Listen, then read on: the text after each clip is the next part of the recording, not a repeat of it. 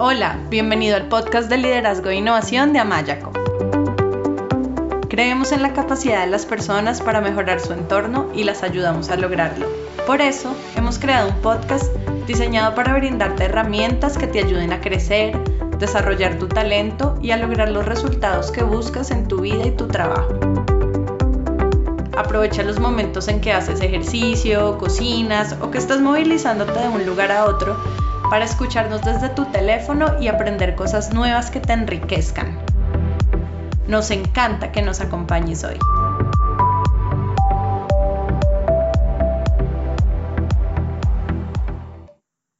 Hola, bienvenido al podcast de liderazgo e innovación de Amayaco.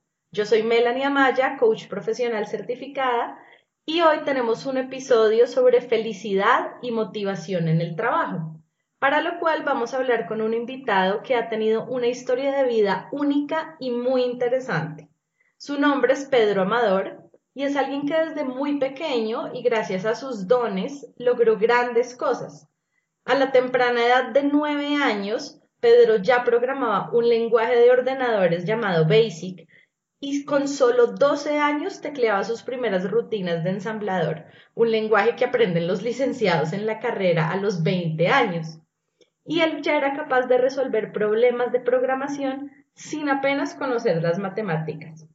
Cuando Pedro tenía 12 años, realizó su primer videojuego y a los 16 años ya operaba en bolsa, a la vez que había ganado un concurso de juegos de aventuras para el Spectrum, donde todos los participantes contaban con más de 25 o 35 años. Y cuando Pedro tenía 28 años, sufrió un accidente en el que fue arrollado por una moto y por decisión propia y mientras se recuperaba comenzó a estudiar programación neurolingüística, coaching y liderazgo, en donde encontró herramientas muy útiles para ordenar su vida y darle sentido a la situación que vivió. Así que Pedro, muchas gracias por estar hoy con nosotros, nos alegra mucho conversar contigo ¿Qué tal si comienzas contándonos un poco sobre ti, brevemente hablar sobre tu historia y sobre las lecciones de vida más importantes que has aprendido? Bueno, un placer, Melanie. Cuando, cuando has estado mencionando estas cosas, casi me salía la lágrima de recordar mis 12 años, 9 años, qué lejos quedan esos años. La verdad es que, fíjate, el otro día, hace unos días estaba dando una conferencia de felicidad en la cárcel, que es un público que siempre se antoja complicado, los presos, ¿no? Y es un placer porque eh, solo siempre cuando presentas en público, yo siempre digo que nunca hay que hablar de uno mismo. Entonces, pues bueno, pues hice una sesión e hice toda una presentación de mi vida. Y mi vida está llena de subidas y bajadas, de muchas cosas. Digamos que he aprendido cosas de la felicidad, de la práctica, eh, de forma muy coherente, muy, muy curiosa. Y, y al final, te podría compartir muchas cosas, muchas historias, ¿no? He tenido un accidente muy grave que me puso contra la vida y la muerte, más en la muerte que la vida, que me hizo luego recuperarme de una, un accidente, o sea, un daño cerebral muy importante, eh, aparte del físico, de que te ves en momentos de quiebra financiera muy grandes, con un país que entró en crisis y, a los emprendedores nos echó literalmente. Eh, pero, fíjate, si te puedo compartir algo, como compartir otro día con los, con los presos, al final son mis experiencias, que son más o menos curiosas, pero al final lo importante es cada oyente, ¿no? Cada oyente eh, qué ha hecho para ser feliz, ¿no? En el día a día, cómo se responsabiliza, cómo ha sido su vida. Porque a veces nos llegamos mucho a quejarnos y a mirar eh, la vida de otros, pero oye, cada uno ha vivido sus cosas, ¿no? Difíciles o fáciles, y es cuando me sentí el otro día a los presos a decirles, mira, esta es mi vida, es muy, muy divertida, pero cuando termina el último minuto es, y en su vida, agarren ahora, por ejemplo, sus 20 o 30 fotos favoritas del Facebook o de, cualquier red social o cualquier foto que tengan antiguas. ¿Cuáles son sus momentos más felices, no? ¿Qué han aprendido? Eh, ¿Cómo lo han vivido? ¿Qué han aprendido de los demás? Porque muchas veces hay personas que hablamos mal de ellas, pero en el fondo aprendemos de ellas, ¿no? Porque, eh, ¿qué han aprendido de los demás? ¿Qué han aprendido de vosotros? ¿Cómo lo habéis compartido? Yo he tenido oportunidad de compartir mi experiencia en muchos sitios y la verdad es que eso es satisfactorio, ¿no? Cuando compartes tus experiencias, tanto las malas que han pasado en mi vida como las buenas, y sirven de aprendizaje a otras personas. Pero ¿cómo compartimos eso con los demás?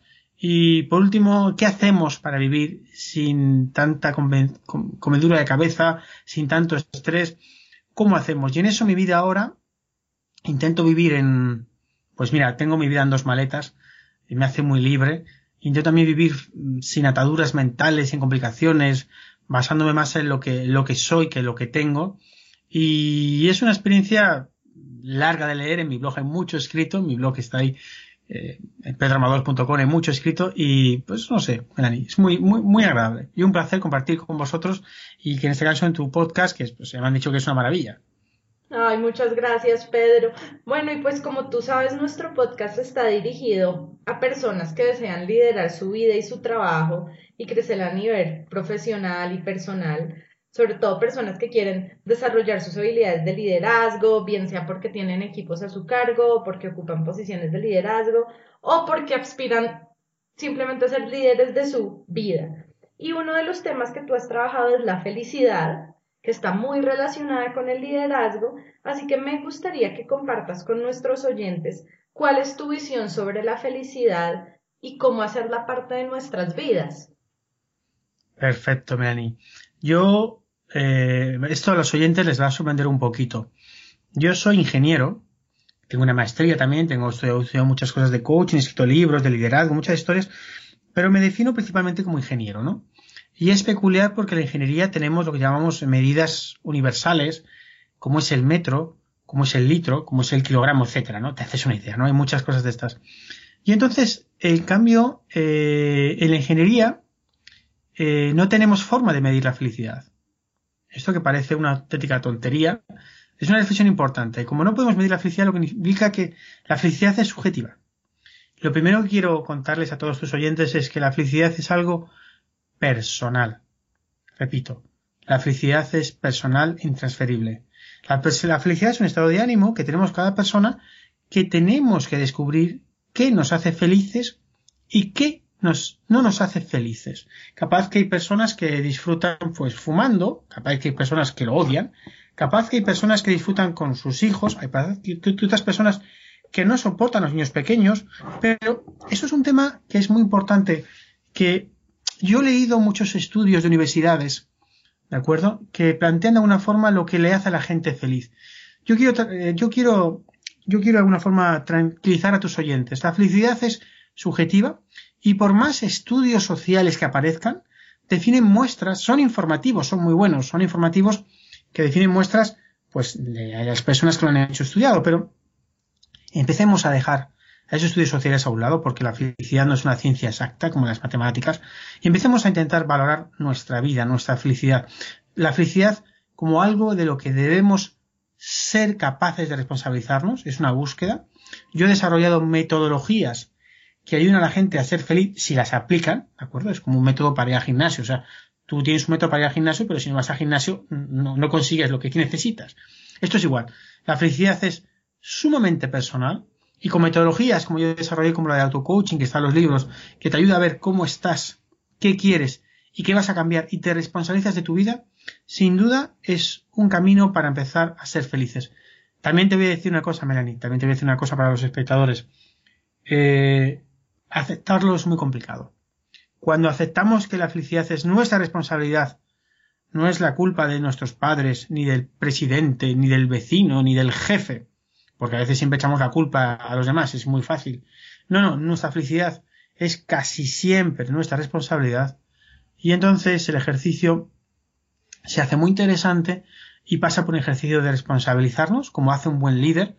Un buen líder, que sabrás tú más de esto, un buen líder se responsabiliza de sus decisiones y de su impacto.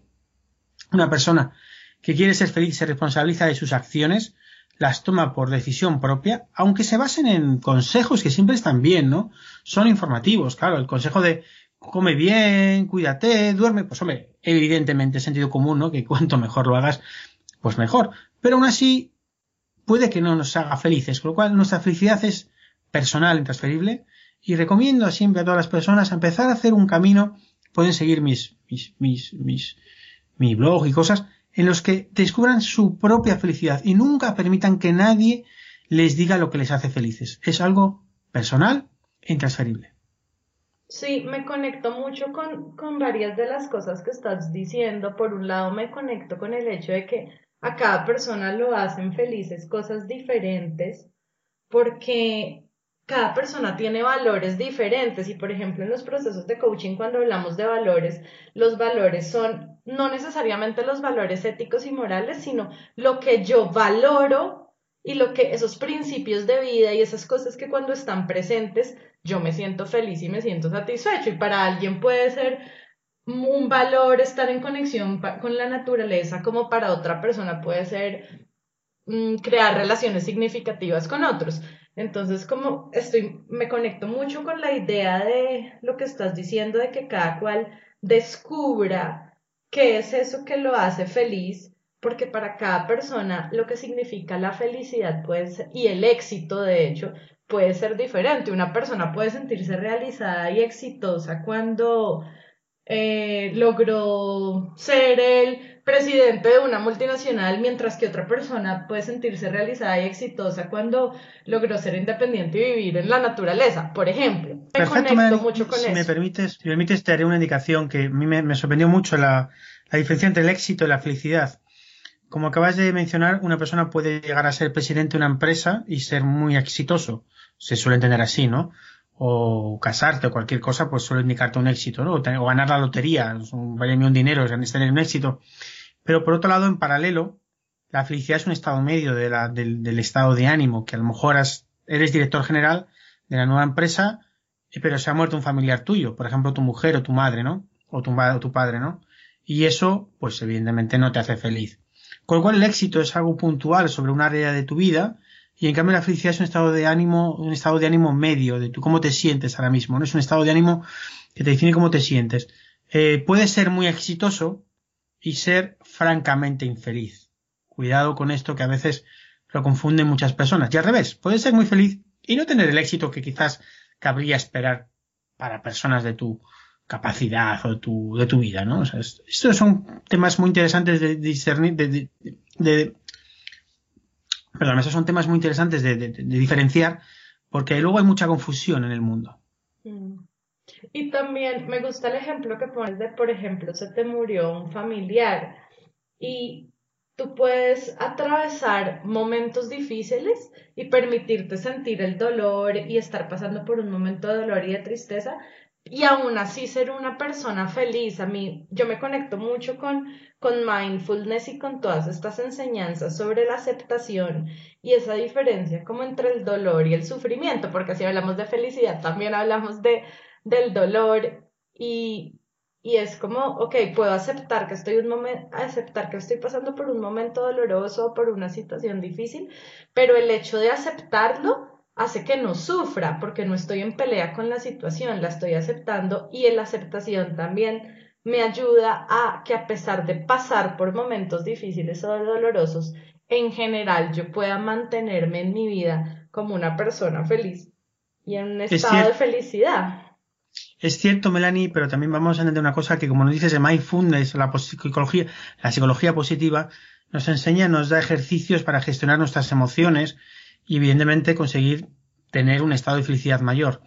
Pero lo que tampoco podemos hacer, que por ahí algún gurú que dice insistentemente que vive la felicidad como quien se toma una pastilla y vive volando por el cielo del paraíso, eh, eh, el, no estar feliz tampoco es tan malo. O sea, si se muere un familiar y no lo vives, entonces dejas de ser humano y pasas, si no mires, no mires la, frustración, la, ira, ¿no? La, el, mal síntoma, ¿no? Si no lo vives, si no vives esas emociones, entonces pasas de ser eh, un humano a ser una máquina.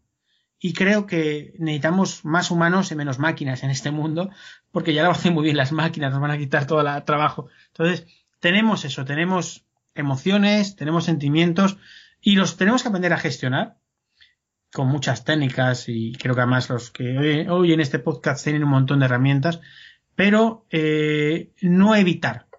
Porque quien vive evitando, eh, bueno, quien vive intentando ser siempre feliz 100%, le entra una obsesión que ya de por sí es tóxica.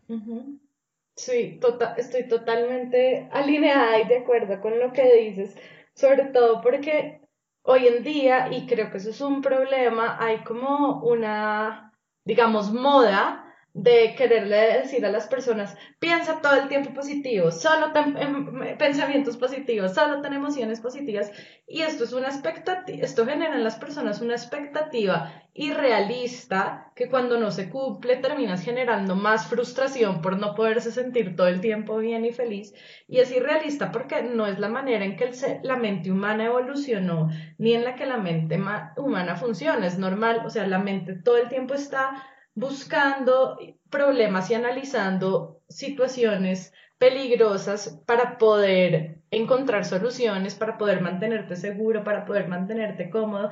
Entonces es normal que la mente humana genere pensamientos, digamos, que han sido etiquetados como negativos y que esto también genere emociones como miedo, ansiedad, y es normal. Entonces creo que esta expectativa, como tú dices muy bien y estoy súper de acuerdo de estar tratar de estar todo el tiempo en un estado de alegría y comodidad y placer es, una, es, es peligroso, es peligroso tenerla porque genera más frustración. Allí en Uruguay lo definen como truchos, en Argentina, ¿no? Dicen como que son truchos. A mí estas personas, eh, yo lo llamaría piratas, ¿no? Estos piratas de las emociones que dicen que no, hay que estar siempre feliz, siempre, siempre. La palabra siempre es un término demasiado genérico. Y aquí hay que intentarlo, sin duda. O sea, esto no cabe ninguna duda de que hay que intentar siempre, hay que intentar siempre buscar lo positivo más que lo negativo. Pero insisto que hay estados de, hay estados de ánimo, como la muerte de un familiar, que no se puede evitar su, su, su, su, sensación. Porque entonces nos hacemos máquinas. Y entonces, pues bueno, pues creo que estamos de acuerdo en esto que, que hay demasiado, demasiado profesional, que se dice profesional, que, que intenta hacer a la gente huir de estas emociones negativas, cuando en el fondo hay que vivirlas para poder luego valorar las positivas. Es un tema bastante sencillo de entender. Y que también estas emociones tienen una funcionalidad. O sea, si por ejemplo yo estoy caminando de noche por un lugar peligroso y siento miedo, sentir miedo es importante porque el miedo me va a llevar a ponerme a salvo. Entonces, no necesariamente las emociones que son etiquetadas como negativas son negativas, sino que depende mucho de la forma en que yo me relacione con ellas y de la forma en que yo reaccione. Creo que nuestro, nuestro poder está más en aprender a cómo nos relacionamos con nuestra emoción, como desde la aceptación nos permitimos, ok, estoy sintiendo esto, lo acepto, y ahora yo cómo quiero reaccionar sin que la emoción me arrase, sino como cuál es la forma más efectiva que me va a ayudar a reaccionar y a continuar en mi camino de construir la felicidad en mi vida. Cierto, Melanie, te cuento, yo tenía de pequeño una idea en la cabeza, una, una creencia, y decía, solo le tengo miedo al miedo me crié con esa creencia en la cabeza y me parecía que era como Superman. Luego, años, años más tarde, aprendí de un, de un gran experto que me dijo, mira, Pedro, eres un poco estúpido, porque el miedo físico, como tú dices, el miedo físico de, por ejemplo, no tirarse por un barranco. O sea, tenemos que tener miedo, porque si no hubiera miedo te tirarías por un barranco, te tirarías por un edificio, irías por el, el, coche por cualquier sitio, por el auto. Entonces, el miedo físico es necesario y es fundamental en nuestro cerebro para no hacer cosas a lo loco. Entonces el miedo físico no se puede luchar contra él, hay que simplemente conocerlo y, punto, no, no, no hay más. En cambio, los miedos emocionales sí que son buenos para trabajarlos y para que no nos dominen, porque si nos domina el miedo de es que me van a abandonar, es que me van a despedir, es que me van entonces, entonces sí que hay un problema y sí que se genera una cantidad de estrés muy grande.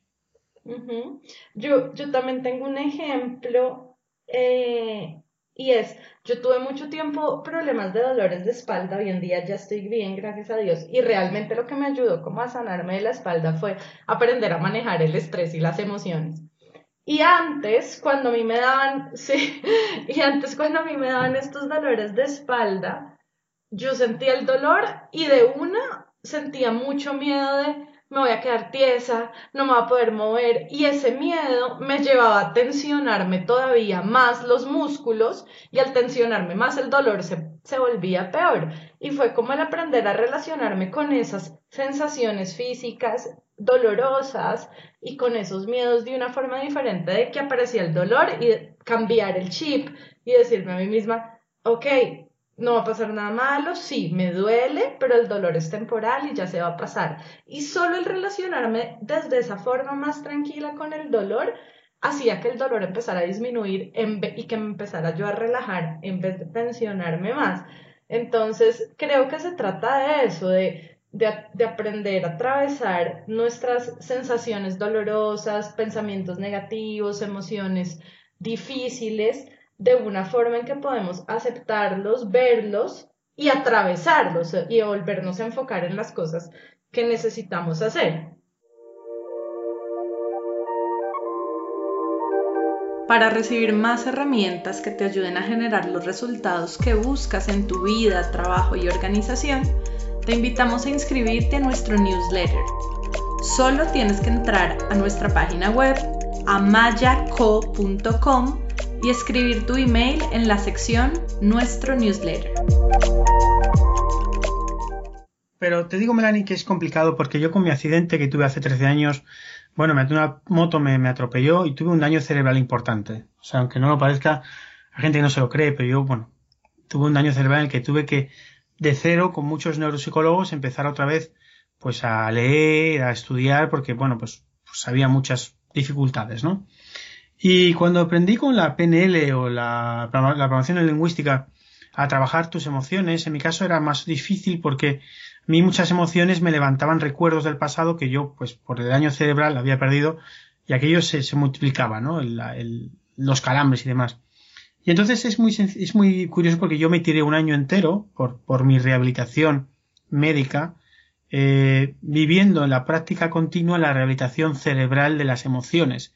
Y me tiré un año estudiando el cómo salen las emociones, qué se despierta, qué te recuerda, qué no te recuerda, y viendo cómo yo a veces tenía, pues, eh, a lo mejor veía una foto de una antigua novia y veía un impulso muy fuerte de estar enamorado, venía en el cerebro muy fácilmente como, como, como un minuto de dolor en la cabeza de, recuperando esa emoción, ¿no?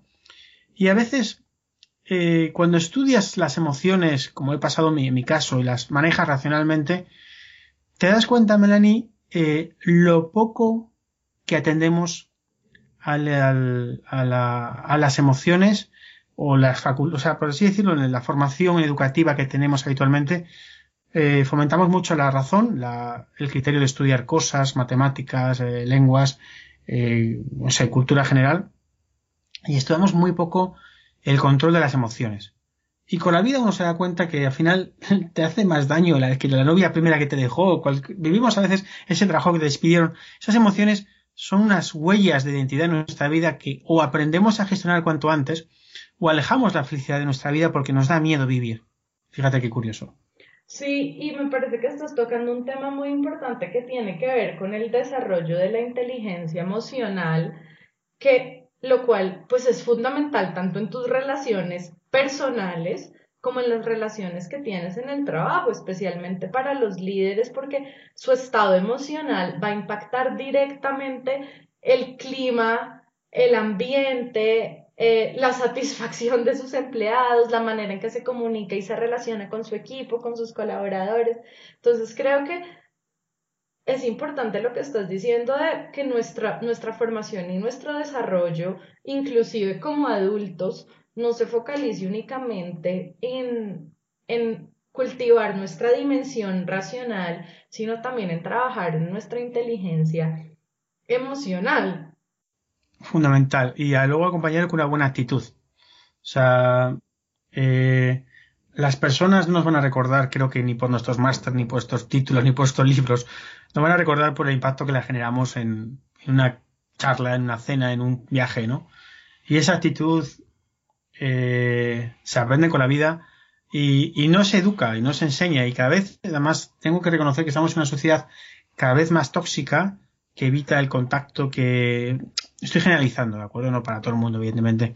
Pero veo cada vez más padres eh, que no educan a sus hijos y lo que hacen es le dan el celular o el teléfono móvil con el YouTube o con el juego de turno y se estamos perdiendo mucho contacto de, de contacto humano de, cosas. O sea, ganamos en comunicación porque la gente se comunica mucho mejor con todos los países, con todos los mundos y cuando tenemos un WhatsApp y mandamos mensajes en tiempo real, ganamos comunicación, es cierto, pero perdemos contacto humano en emociones humanas y eso creo que nos puede llevar a una situación cuanto menos nueva, peculiar y veremos cómo se acaba desarrollando el futuro con líderes que están más habituados a la más habituados a la, a la comunicación escrita que al contacto visual.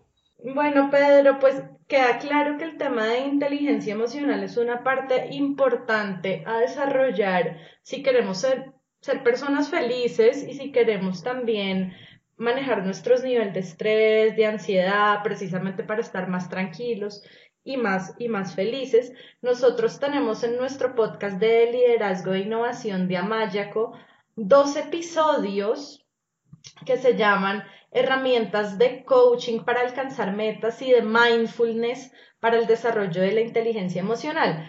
Son, digo dos episodios porque está dividido en dos audios, parte 1 y parte 2.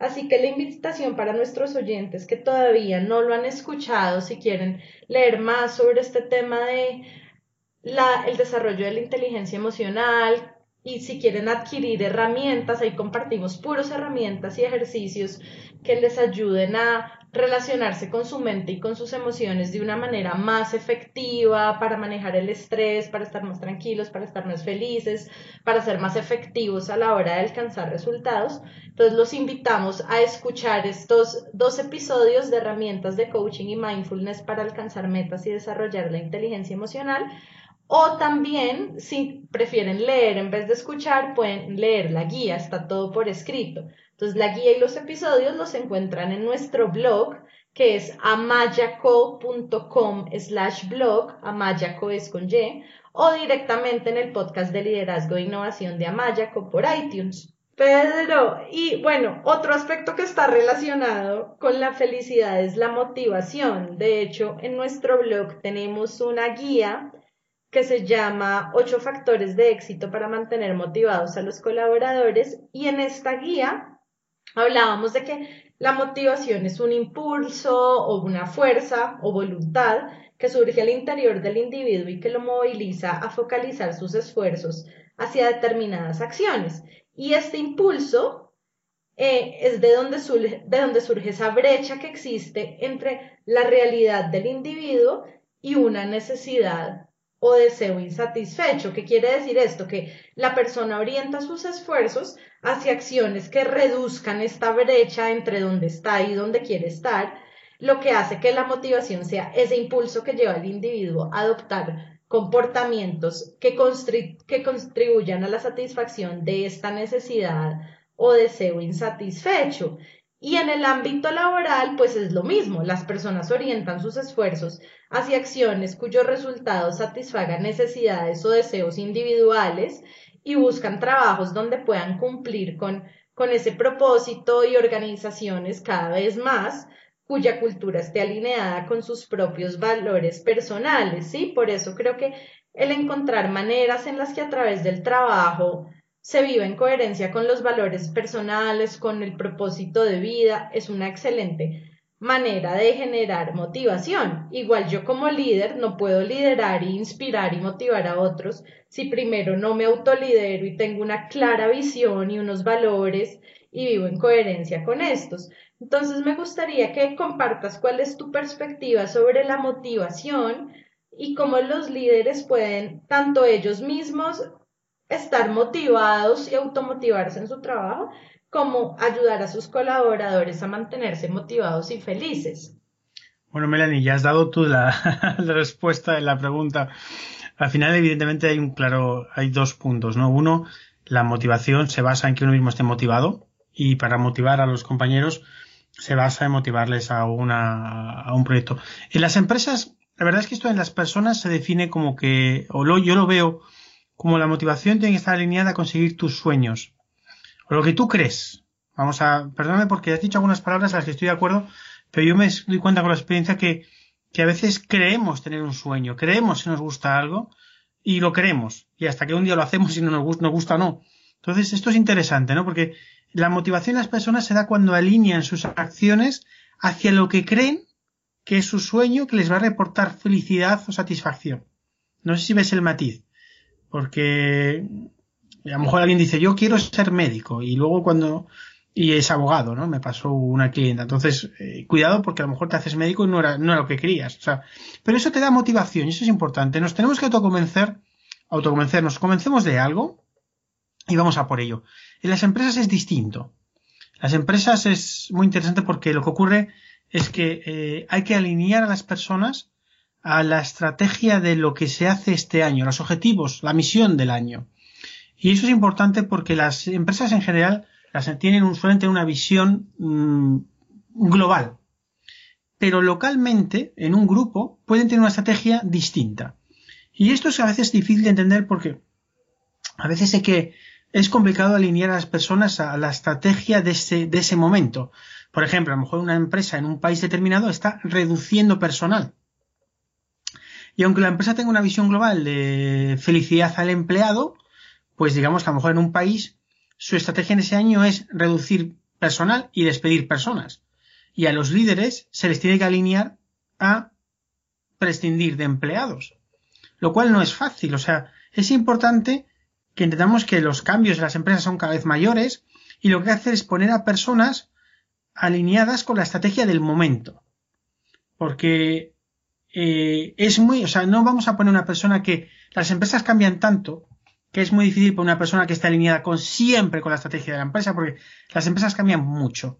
Por eso es cada vez más importante y las empresas se, se, se hace uno a cargo de consultores externos o de, o de outsourcing, porque a veces para despedir personas, pues a lo mejor es mejor contratar a alguien que lo haga para no dejar una mala señal. No sé si me entiendes el, concepto, Melanie. Pero es muy importante porque las empresas alinean a sus empleados, sus, sus líderes, a la estrategia de ese momento. Y esto es, hay que diferenciarlo de, de, lo que es la, la, la visión, de la, el sueño de la persona. Son cosas distintas y que no siempre coinciden. Sí, yo concuerdo con lo que dices, Pedro, porque algo que nosotros hacemos en Amayaco es acompañar a las empresas en sus procesos de planeación estratégica, bien sea porque em, eso empieza un nuevo periodo, un nuevo año y la empresa necesita fijar sus objetivos para el nuevo periodo y quiere alinear a su equipo con esos objetivos. Y algo que nosotros siempre hacemos es ayudarles a que para que realmente estén alineados y motivados con los objetivos organizacionales y laborales es que encuentren cómo a través de cumplir o alcanzar o trabajar por esos objetivos organizacionales o laborales, hay una, como de esta manera encuentran alineación y viven en coherencia con sus valores personales, con sus propósitos de vida y ayudarles a ver de qué manera cuando yo alcanzo mi objetivo laboral estoy también satisfaciendo sueños, objetivos, deseos, necesidades personales o honrando mis propios valores. Entonces me, me siento alineada con lo que dices, con la importancia también sobre esa, esa alineación y sobre lo que dices de, de los sueños, ¿no? Y un comentario más, Melanie, que aprendí porque me pareció muy interesante. Los, líderes se forman o nacen. Y aprendí de un mentor que tuve eh, que existen los líderes y luego existen los metalíderes.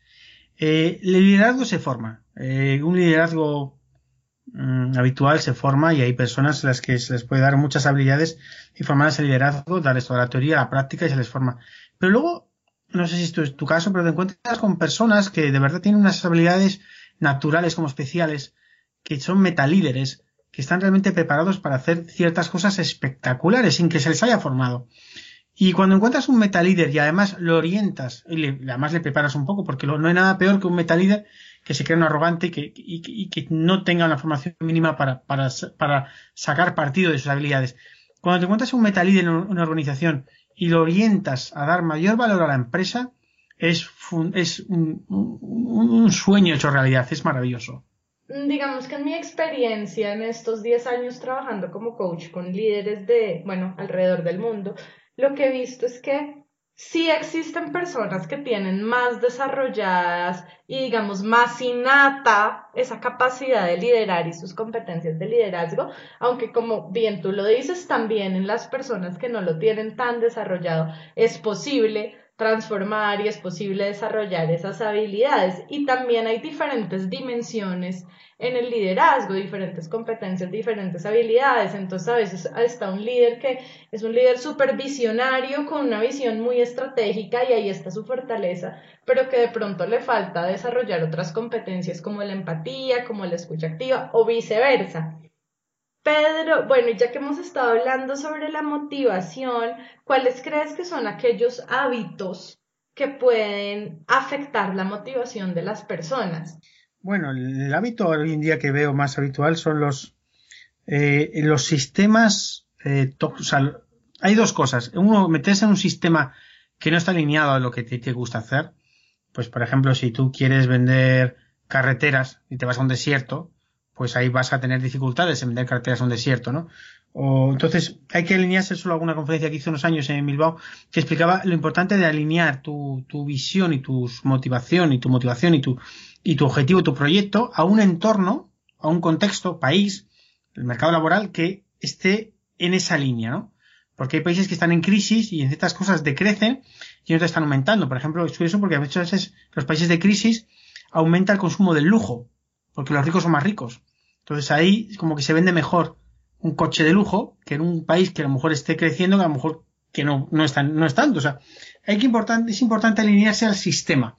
Y segundo, lo me parece mucho más importante, aparte de no, no, auto, no auto boicotearse a uno mismo, porque nuestro cerebro es nuestro mayor enemigo, eh, rodearse de personas sanas, evitar los vampiros emocionales, porque hay una cantidad de personas que nos roban la energía de una forma desmesurada, que, que nos critican con todo, que todo les parece mal, que a todo están en la negativa, que a veces son familiares, cuidado porque es verdad que esto, mucha gente dice, bueno, es que es mi familiar.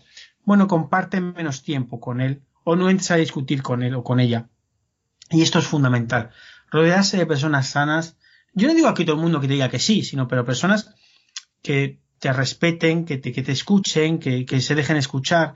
Eso es fundamental y me parece algo en lo que cada día veo más gente estresada porque se rodea de gente que, que, que, es, que es auténticamente un martirio. Y de eso hablo también en, mi, en, mi, en mis vídeos, en mi blog de los vampiros emocionales, lo duro que es a veces trabajar con este tipo de personas. Sí, yo también creo que es importante relacionarte con personas que sean positivas, que te aporten, que si tú les cuentas tengo este objetivo, te apoyen y no que te digan, ay no, eso es imposible, usted no está preparado, etcétera. Y también con respecto Y por supuesto, personas que escuchen nuestro podcast de liderazgo. Por supuesto, por supuesto.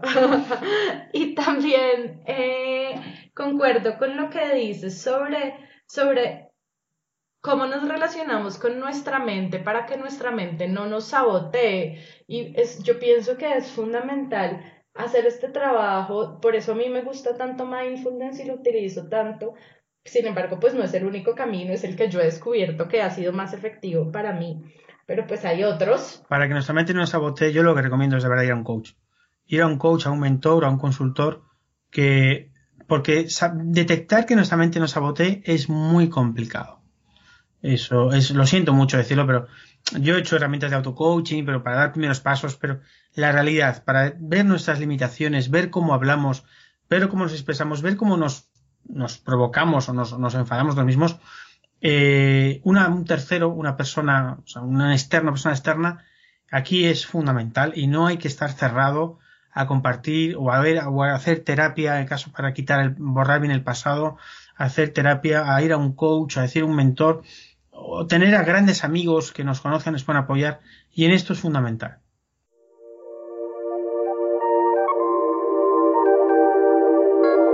Si quieres tomar el control del desarrollo de tu liderazgo, te invitamos a realizar la evaluación de competencias de liderazgo que hemos creado.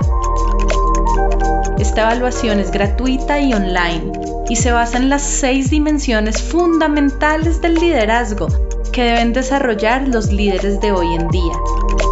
Una vez realices la evaluación, te enviaremos un informe sobre el nivel de desarrollo de cada una de tus competencias como líder, así como ejercicios que te ayuden a mejorar tu liderazgo. Si quieres saber más o realizar la evaluación, te invitamos a ir a nuestra página web amayaco.com slash liderazgo.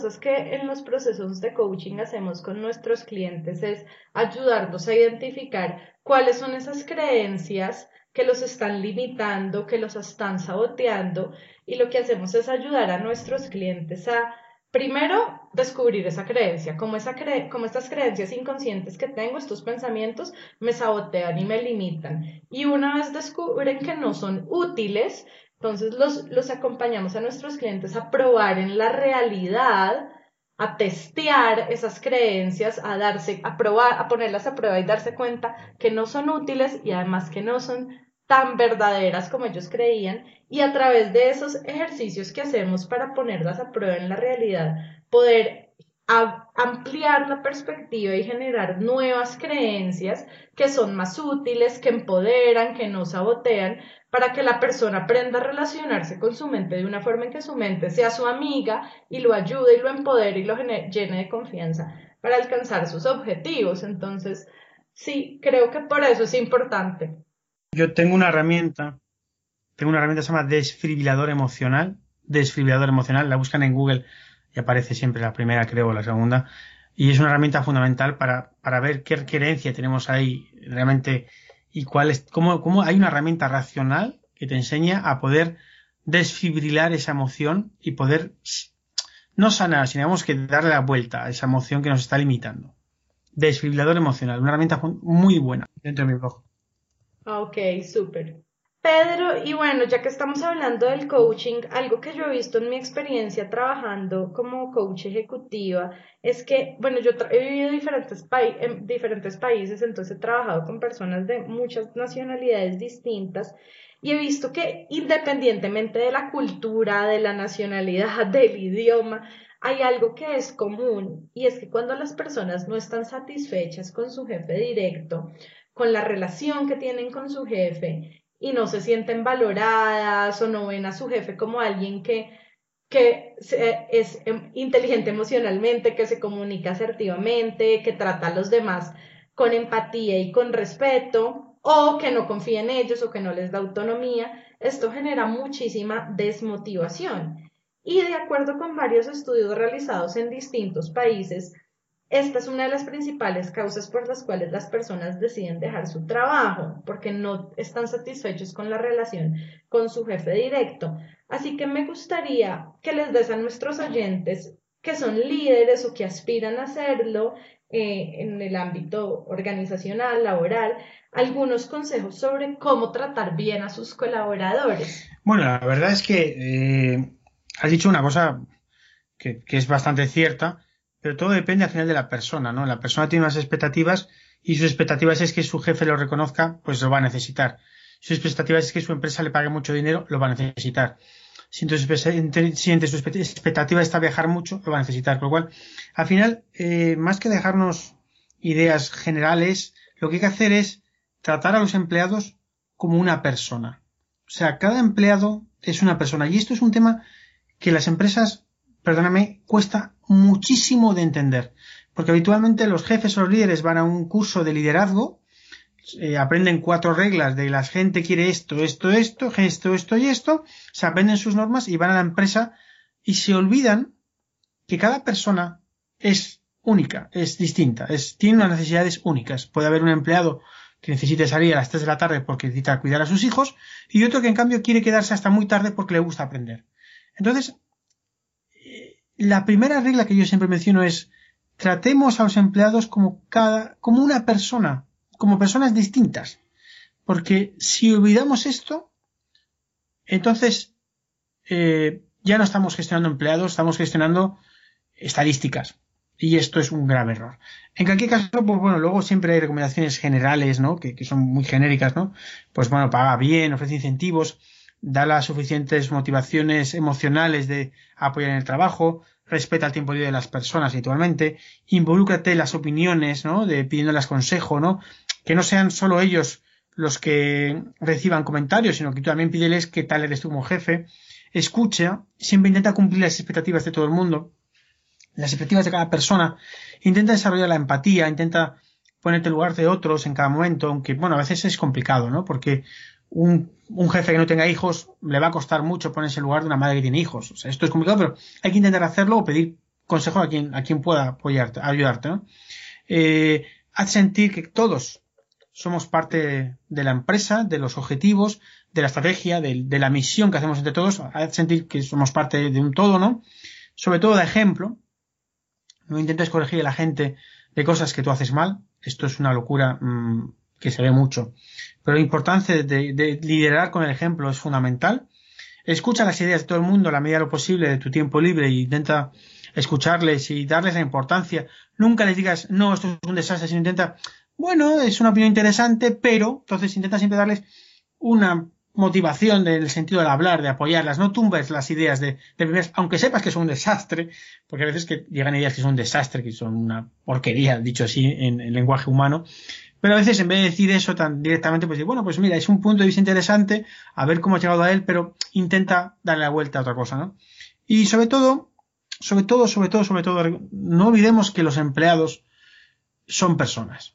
Es algo fundamental y cuantos más libros nos aprendamos de management, de gestión, más nos intentaremos volver rígidos en cuanto a normas, pero es que cada persona es nueva, es única y requiere ser tratado dentro de, la, dentro de las posibilidades, dentro de las posibilidades lógicas, ¿no? Te quieres tratado como una persona única. Pedro, gracias. Bueno, has tocado varios temas súper importantes que tienen que ver, bueno, con, con el liderazgo. Estoy de acuerdo con que es importante conocer, tratar a las personas como personas únicas y conocer qué es lo que a este colaborador lo motiva. Porque como tú bien dices, puede que las necesidades y las motivaciones para uno de los miembros de mi equipo sean unas y para el otro sean otras. Entonces es importante saber conocer cuáles son esas necesidades y esos objetivos individuales y personales que tiene cada miembro de mi equipo para ver yo también cómo los apoyo. Pero te repita, Maya, nosotros hemos desarrollado una herramienta que se llama Happiness Play, que se basa en antiguo auto-coaching, es una herramienta que ayuda a que las personas descubran lo que quieren en la vida, o sea, cómo están lo que quieren de un catálogo de infinidad de opciones, cada persona va a descubrir lo que quiere para marcarse cambios. Entonces eso sirve para que las organizaciones puedan hacer eh, en vez de hacer encuestas de clima cada cierto año, puedan tener una herramienta que en donde los empleados se autogestionan en sus motivaciones, en sus deseos, y a partir de ahí las empresas sacan, o las organizaciones sacan datos agregados de en ese momento qué quieren las personas. Y eso es importante porque cuando aprendemos a diferenciar, eh, atender que cada persona es única, como hace el coaching, ¿no? Cada persona es única y hay que apoyarla de forma única. Y damos herramientas que les ayuden a motivarse, a apoyarse podemos obtener resultados en la organización de mayor valor. Pedro, esta herramienta es una aplicación que se encuentra en www.happinessplay.es, ¿correcto? .es en español o .com en inglés. Y hay una herramienta que es la de Happiness Play, que es la del usuario final o empleado. Y luego una herramienta que se llama Happiness Play Pro, que es para empresas, para que vean datos agregados de, la, de las personas, siempre agregados. La información es confidencial es como un ejemplo de como una empresa de una, empresa telefónica, ¿no? Tú te da un, un teléfono y tú, tus conversaciones son privadas, pero la empresa evidentemente al final de mes sabe cuánto has consumido y a partir de tu consumo puede tomar decisiones para saber si necesitas más apoyo o menos teléfono, ¿no? Entonces, digamos que hay dos, dos áreas de trabajo. Una es la persona final que trabaja con su herramienta, como digamos, de auto-coaching, digamos, de, de autoevaluación, que luego te da información de cómo está esa persona un poco y luego las empresas que, que tienen a partir de esas herramientas una herramienta profesional para poder evaluar en conjunto qué acciones pueden tomar para apoyar al conjunto de, la, de los empleados. Pedro, y también tú tienes unas cápsulas en un programa de radio en Uruguay. ¿Cómo nuestros oyentes podrían escucharlas? Son cápsulas de la radio Alfa FM de Uruguay, que son cápsulas de, de 3 a 5 minutos muy, gratificantes que dan pequeñas ideas de motivación y felicidad, están denominadas cero estrés o vivir sin estrés, entra en mi canal de vídeos. La verdad es que tecleando vivir sin estrés, aquí ya no saco el primero, aquí ya saco creo que el cuarto o quinto. Cápsulas de felicidad, Pedro Amador, vivir sin estrés, hay un montón de ideas que las recomiendo porque son de verdad, eh, impulsan a la reflexión y, y son muy motivadoras.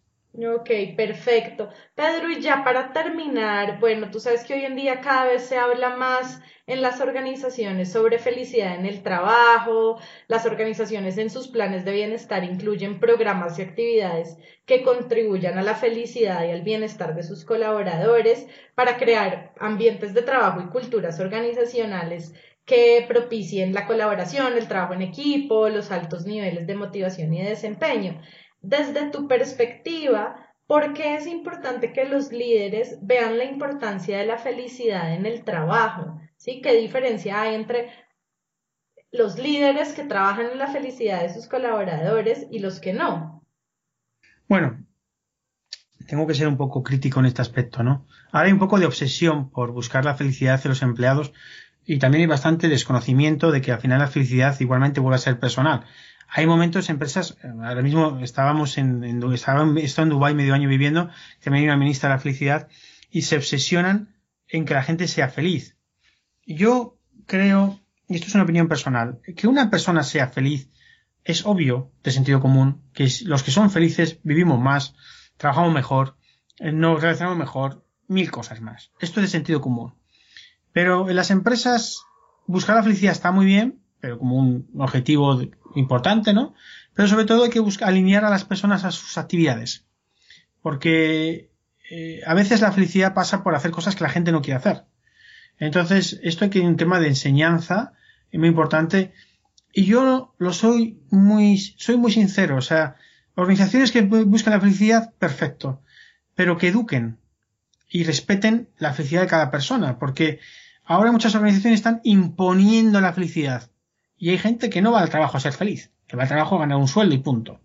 Entonces, cuidado con las organizaciones que hay que educar a los gerentes a los líderes en que poner recursos en la felicidad es maravilloso, pero obsesionarse en hacer estudios de si la gente es feliz o no puede ser contradictorio porque son encuestas de clima que hacen una vez al año que solo sirven para que la gente en ese momento diga, pues, pues sí, porque díganse lo que quieren escuchar. No. La felicidad debe ser estratégica. Y la felicidad pasa por eh, mantener a tus empleados felices todo el año. Lo bueno y lo bueno, lo bueno y lo malo. Y es muy difícil hoy en día eh, hacer una estrategia de verdad basada en la felicidad, porque muchas empresas lo están haciendo simplemente como una estrategia de marketing para decir que buscamos empleados felices cuando en el fondo no es así. Ahí dejo la reflexión para de verdad apoyar a las organizaciones que, que inviertan en felicidad, pero de forma sana, no como algo puntual sino como una estrategia a largo plazo. Y para las personas que nos escuchan, los invitamos a escuchar nuestro podcast de liderazgo e innovación de Amayaco. Nosotros lanzamos un nuevo episodio cada 15 días en el que, al igual que hoy, compartimos herramientas, tips, recursos para ayudar a las personas a ser líderes en su vida y en su trabajo. Adicionalmente, si están interesados en realizar un proceso de coaching ejecutivo que los ayude a alcanzar metas profesionales y a desarrollar sus competencias de liderazgo, en Amayaco tenemos un equipo de coaches profesionales certificados en diferentes países en los que se habla o español o inglés o portugués, así que también con mucho gusto los podemos apoyar. Pueden entrar a nuestra página web amayaco.com Así que Pedro, ha sido todo un placer tenerte hoy como invitado. Muchas gracias por compartir tu tiempo, tus experiencias, tu conocimiento, tu sentido del humor con nosotros. Ha sido un placer hablar contigo hoy. Un gusto, Melanie.